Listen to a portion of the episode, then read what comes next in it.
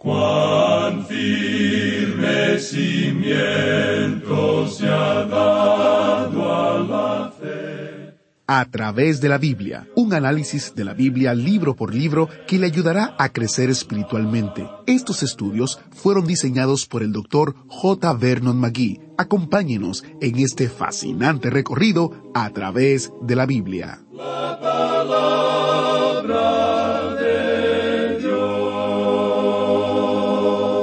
Bienvenidos a través de la Biblia, el programa donde conocemos a Dios en su palabra. Soy su anfitrión, Heiel Ortiz.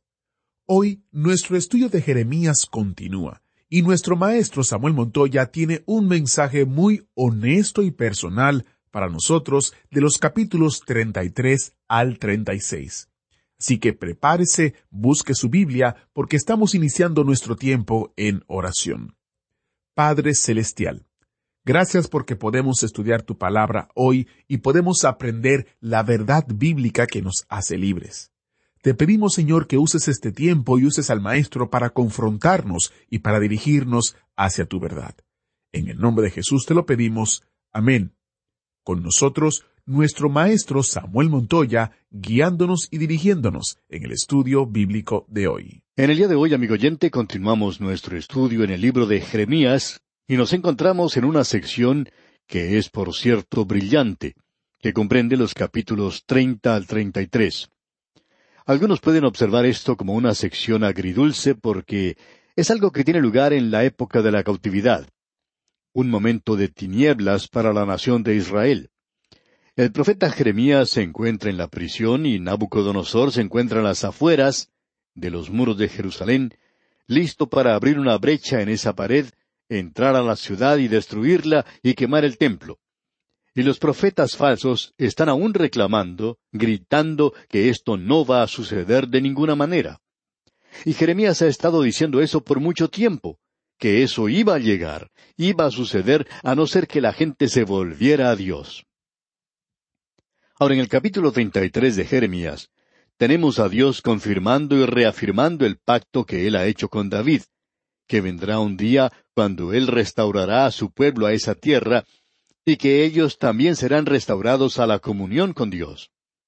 Y en el primer versículo de este capítulo treinta y tres leemos Vino palabra de Jehová a Jeremías la segunda vez, estando él aún preso en el patio de la cárcel, diciendo Ahora podemos apreciar que el profeta aún se encuentra en la cárcel. Y los dos versículos siguientes, versículos dos y tres, dicen Así ha dicho Jehová que hizo la tierra, Jehová que la formó para firmarla. Jehová es su nombre. Clama a mí, y yo te responderé, y te enseñaré cosas grandes y ocultas que tú no conoces. Hemos estado en reuniones de testimonios donde se cita versículos de las Escrituras, y este versículo que acabamos de leer es uno que se menciona con alguna frecuencia. Nos estamos refiriendo a este maravilloso versículo tres que dice Clama a mí, y yo te responderé, y te enseñaré cosas grandes y ocultas que tú no conoces. Bien, bueno es citar un versículo como este en oportunidades así, pero pierde mucho significado en cuanto a nosotros, a no ser que uno lo utilice donde corresponde, y eso es aquí en este capítulo treinta y tres de Jeremías. Usted recordará que en nuestro estudio anterior consideramos a este profeta Jeremías que se encontraba en la cárcel. Él había comprado una propiedad. Él hizo eso porque Dios le había dicho que lo hiciera. Ese fue un acto de fe de parte del profeta. Pero aún así, él tenía muchas dudas y preguntas en su mente. ¿Por qué dejaba Dios que esto le sucediera al pueblo? ¿Por qué permitía Dios eso? ¿Por qué los dejaba ir a la cautividad? Jeremías tenía sus momentos de duda. Y creemos que esto es francamente un ejemplo de mucha fe, cuando uno tiene momentos de esos. Ya sabemos que alguien nos va a decir, bueno, ¿cómo puede ser eso un ejemplo de fe? Bueno, amigo oyente, si usted está andando con Dios y tiene comunión con Él, Él es tan maravilloso y hace tantas cosas maravillosas que hay oportunidades cuando usted y yo no vamos a comprender lo que Él está haciendo. Hay veces que vemos que Dios hace algo y nuestra pregunta llega a ser, ¿por qué está haciendo Dios esto? ¿Por qué permite Dios esto? ¿No ha tenido usted nunca dudas o preguntas como esas? Bueno, yo sí las he tenido. Por ejemplo, mi hijo tiene una enfermedad muy rara y que ha sido muy difícil de diagnosticar y más difícil aún de curar. Y hay momentos cuando yo me siento tentado a preguntar a Dios, ¿por qué permite Él que suceda esto? ¿Por qué? He aprendido a poner mi mano en la suya y caminar con Él en la oscuridad. Y muchas veces yo hablo de esto con Él y le cuento al Señor acerca de mis dudas, que yo confío en Él, a pesar de las duras pruebas por las que Él me permite pasar. Amigo oyente, usted puede apreciar que la fe tiene sus dudas. La fe simplemente no puede comprender todo. Pero de una cosa estoy seguro, de que llegará un día cuando Él me va a explicar a mí todo eso y va a hacer una muy buena explicación. Pero aún en este momento yo todavía le pregunto, ¿por qué? Y no creo que esté mal hacerlo. Por cierto que no lo creo. Yo creo que estaría mal si yo saliese y pusiera una fachada falsa y dijese, ah, yo confío en el Señor y todo va a salir bien. Yo lo he aceptado y estoy ahora andando con Él. Y aleluya. Bueno, amigo oyente, no sucede de esa manera. Yo ando con Él por fe, pero soy como una pequeña criatura que dice al Señor, ¿por qué haces tú esto? Hay veces cuando hay dudas o preguntas a las cuales yo no hallo respuesta. Y me gusta ver que Jeremías era esta clase de hombre. Encuentro a otros hombres en las Escrituras que han sido de la misma manera. Ya veremos a otro profeta llamado Habacuc. Y Habacuc tenía muchas preguntas. En realidad su libro es simplemente un gran ¿por qué? Y también hay otros profetas. Jonás también tenía unas cuantas preguntas que hacerle al Señor. Amigo oyente, no es una revelación de falta de fe, es simplemente una revelación de hipocresía cuando ponemos una fachada. Y yo creo que Dios quiere que nosotros seamos honestos y honrados sobre todas las cosas. Ahora la palabra del Señor le llega al profeta Jeremías cuando él está en la prisión. Y Dios le dice a él en la prisión, Jeremías, clama a mí. Está bien que lo hagas. Yo te contestaré. Y en el versículo tres dice, Clama a mí, y yo te responderé, y te enseñaré cosas grandes y ocultas que tú no conoces. Usted recuerda que Jeremías comenzó diciendo, Señor, no hay nada imposible para ti. Y ya que no hay nada imposible para ti, ¿por qué no haces esto de alguna otra forma? Y el Señor le contesta, Yo lo hago a mi propia manera, y tú puedes confiar en mí. Tú puedes clamar a mí y yo te demostraré algunas cosas. Amigo oyente, yo quisiera decirle que estamos viviendo en un mundo donde Dios ha sido dejado de lado en su mayor parte. Sin embargo, y hablando claramente, me parece a mí que Él está actuando de una manera muy definida. Me atrevo a decir que creo que Él está actuando en esa nación en el día de hoy, y creo que Dios ha estado castigando un poco. Creo que Dios está aún actuando en los asuntos de los hombres hoy, aun cuando ellos no quieran reconocerle a Él. Y eso es exactamente lo que tenemos aquí, en esta sección en particular, o en la próxima que contemplaremos más adelante. Queremos considerar lo que dice ahora este maravilloso pasaje de las Escrituras que se encuentra en este capítulo treinta y tres de Jeremías, comenzando aquí con el versículo catorce, y esperamos que usted observe esto juntamente con nosotros. Es el pacto de Dios con David. Eso se menciona ya en el segundo libro de Samuel capítulo siete. Dios hizo un pacto con David que habría uno de su linaje que iba a sentarse en su trono. Eso llegó a ser el tema de cada profeta. En realidad, todos parecen decir siempre la misma cosa. Son todos así.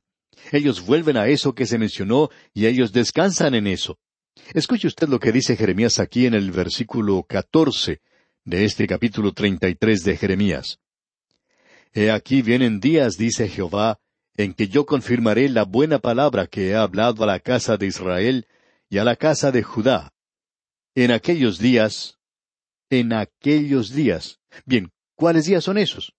Bueno, se refiere al día que vendrá, al día del Señor. Y proseguimos ahora con la primera parte del versículo quince. En aquellos días y en aquel tiempo haré brotar a David un renuevo de justicia y él no ha tenido un renuevo de justicia hasta ahora, con la excepción de uno, y es aquel que nació en Belén. Y hará juicio y justicia en la tierra, dice. No hemos tenido un gobernante, un líder así todavía. Y en el versículo 16 dice, En aquellos días Judá será salvo, y Jerusalén habitará segura, y se le llamará Jehová justicia nuestra. Jehová Tzidkenu, o sea, Jehová justicia nuestra. Y nosotros tenemos eso hoy, y es el Señor Jesucristo. Y luego en el versículo 17 dice, Porque así ha dicho Jehová, no faltará a David varón que se siente sobre el trono de la casa de Israel. De paso le queremos preguntar, amigo oyente, ¿dónde cree usted que está ese hombre hoy? No hay ningún israelita en este mundo hoy que pueda reclamar el trono de David. Y eso es porque aquel que puede reclamar ese trono está sentado hoy a la diestra de Dios. Y el salmista podía decir, siéntate a mi diestra hasta que ponga a tus enemigos por estrado de tus pies. Allá en el Salmo 111. Y eso es lo que Dios está haciendo hoy. Él está reuniendo a un pueblo para su nombre y está alistando las cosas para poner a su Hijo sobre el trono de este universo. Ahora los versículos 19 al 22 nos dicen, Vino palabra de Jehová a Jeremías diciendo, Así ha dicho Jehová, si pudierais invalidar mi pacto con el día y mi pacto con la noche, de tal manera que no haya día ni noche a su tiempo, podrá también invalidarse mi pacto con mi siervo David, para que deje de tener hijo que reine sobre su trono, y mi pacto con los levitas y sacerdotes, mis ministros. Como no puede ser contado el ejército del cielo, ni la arena del mar se puede medir, así multiplicaré la descendencia de David mi siervo, y los levitas que me sirven. En esta época en particular, Sedequías estaba ocupando el trono. Él era uno de los hombres más corrompidos que haya existido. Nabucodonosor llegaría a quitarle los ojos y a llevarle a la cautividad. Ese es el tema del próximo capítulo. Y uno pensaría que aquí terminaría el linaje de David. Eso podría ocurrir en cualquier otra nación, de eso estamos seguros. Por ejemplo, podemos tomar al rey de Babilonia. No creemos que exista nadie ahora que pueda reclamar ese trono en el presente. No hay ninguno que pueda ocupar el trono de Alejandro Magno. No hay ningún faraón en Egipto en el día de hoy. Pero existe uno del linaje de David que puede reclamar eso. Dios dice que Él tiene la intención de ponerle a Él sobre el trono de este universo algún día. Esta es una gran profecía, digamos de paso. Y una profecía que es muy difícil ignorar y tratar de espiritualizar creemos que Dios quiere decir exactamente lo que está diciendo. Y llegamos ahora al capítulo treinta y cuatro de Jeremías. Se nos habla aquí en cuanto al próximo cautiverio del rey Sedequías. Leamos los primeros siete versículos de este capítulo treinta y cuatro. Palabra de Jehová que vino a Jeremías cuando Nabucodonosor, rey de Babilonia, y todo su ejército, y todos los reinos de la tierra bajo el señorío de su mano, y todos los pueblos, peleaban contra Jerusalén y contra todas sus ciudades, la cual dijo, Así ha dicho Jehová Dios de Israel. Ve y habla a Sedequías, rey de Judá, y dile, Así ha dicho Jehová, He aquí yo entregaré esta ciudad al rey de Babilonia, y la quemará con fuego, y no escaparás tú de su mano, sino que ciertamente serás apresado, y en su mano serás entregado, y tus ojos verán los ojos del rey de Babilonia, y te hablará boca a boca, y en Babilonia entrarás. Con todo eso, oye palabra de Jehová Sedequías, rey de Judá. Así ha dicho Jehová acerca de ti. No morirás a espada, en paz morirás, y así como quemaron especias por tus padres, los reyes primeros que fueron antes de ti, las quemarán por ti y te endecharán diciendo, Ay Señor, porque yo he hablado la palabra, dice Jehová. Y habló el profeta Jeremías a Sedequías, rey de Judá, todas estas palabras en Jerusalén. Y el ejército del rey de Babilonia peleaba contra Jerusalén y contra todas las ciudades de Judá que habían quedado, contra Laquis y contra Aseca, porque de las ciudades fortificadas de Judá, éstas habían quedado. Y él continuó porque Sedequías trató de hacer un decreto, de hacer un pacto, para dar libertad a la gente. Y leamos el versículo ocho. Palabra de Jehová que vino a Jeremías después que Sedequías hizo pacto con todo el pueblo en Jerusalén para promulgarles libertad. Pero Sedequías no llegó a cumplir ese pacto. Y en la primera parte del versículo 16 leemos, Pero os habéis vuelto y profanado mi nombre. Es decir, este hombre Sedequías y aquellos que se habían asociado con él. Leamos ahora todo el versículo 16. Pero os habéis vuelto y profanado mi nombre, y habéis vuelto a tomar cada uno a su siervo y cada uno a su sierva, que habíais dejado libres a su voluntad, y los habéis sujetado para que os sean siervos y siervas. Usted se da cuenta, amigo oyente, que el mundo siempre va a mirar la vida de los hijos de Dios. Ahora, este hombre Sedequías pretendía traer libertad a esta gente. Esa era la forma por medio de la cual un gobernante de Israel podía demostrar al mundo de que era diferente, de que él servía al Dios vivo y verdadero, dándole libertad a la gente. Bueno, no puede cumplir eso, y eso no solo causa que la reputación del rey sufra, sino que también profana el nombre de Dios. Y pensamos que el nombre de Dios hoy, la palabra de Dios, sufre más hoy de parte de aquellos que profesan conocerle a Él que de parte de aquellos que no le conocen en el presente.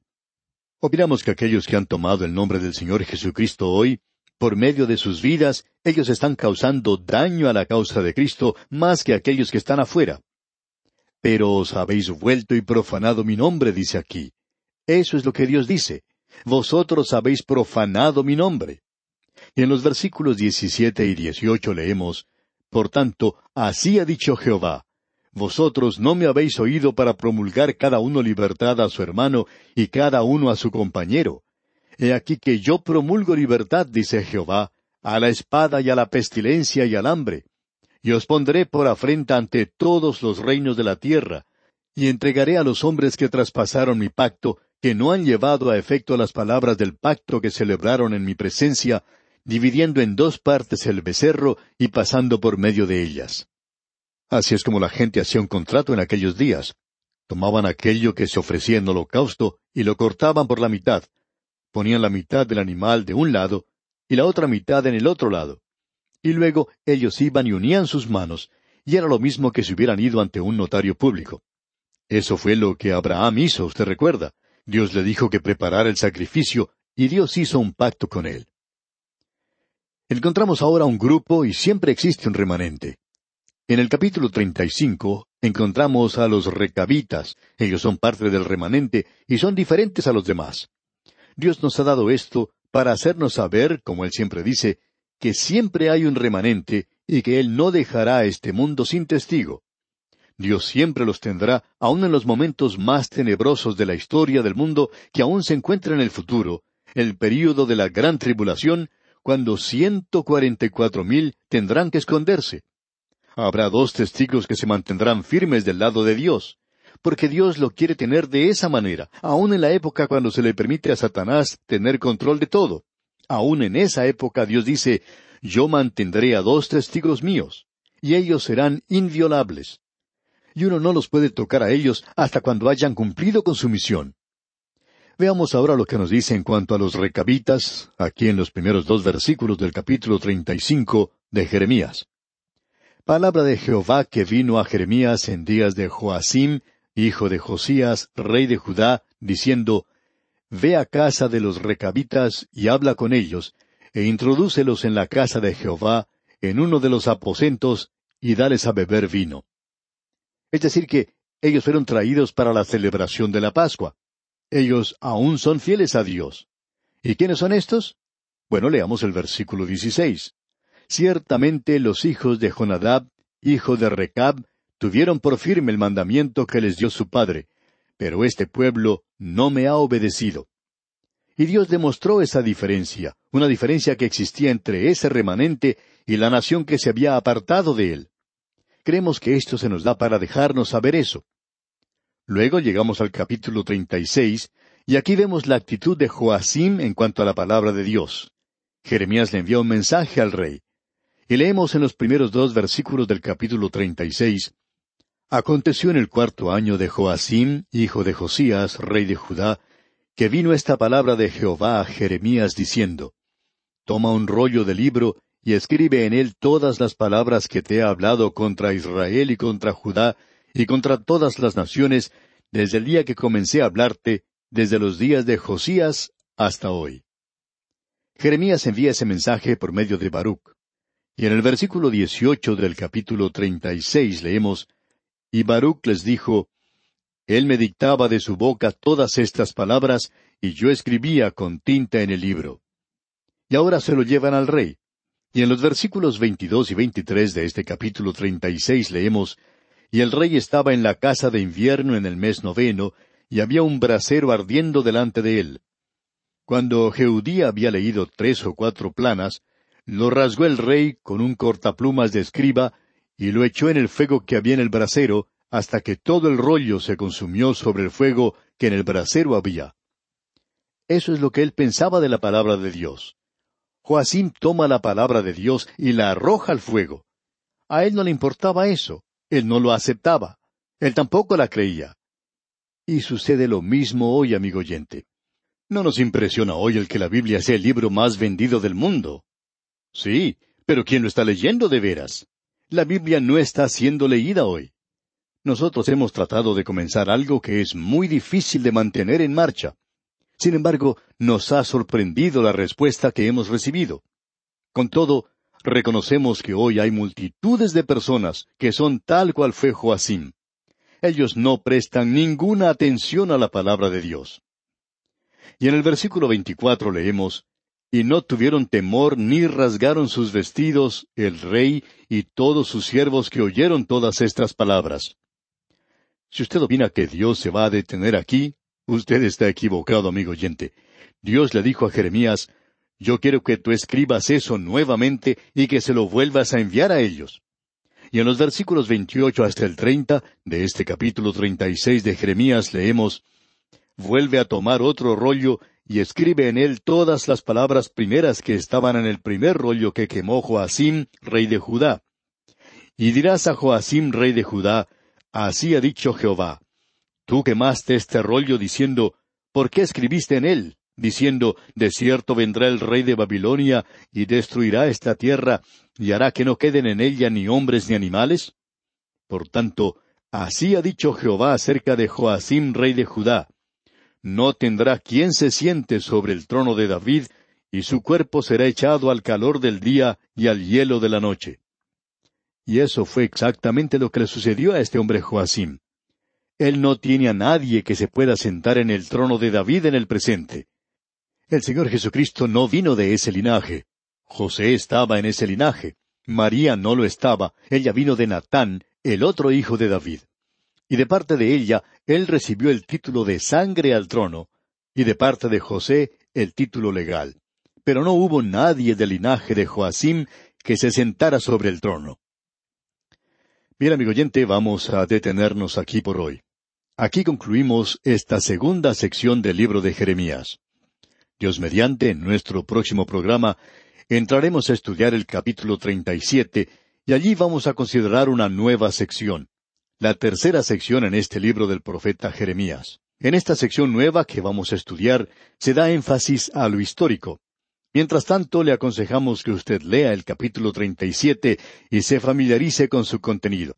Es nuestra oración que el Señor derrame lluvia de bendiciones en su vida. Agradecemos que nos acompañara en el estudio de hoy. Le invitamos a que visite nuestro sitio en internet a través de la biblia.org. Ahí puede suscribirse para recibir las notas y bosquejos de lo que estamos estudiando y noticias del ministerio. También encontrará la variedad de libros y materiales gratuitos que tenemos para usted. El sitio es a través de la biblia.org. Todo lo que hacemos es posible gracias al Señor y a personas como usted que se unen a nosotros en la obra de llevar la palabra entera al mundo entero. A través de la Biblia es una producción de Radio Transmundial.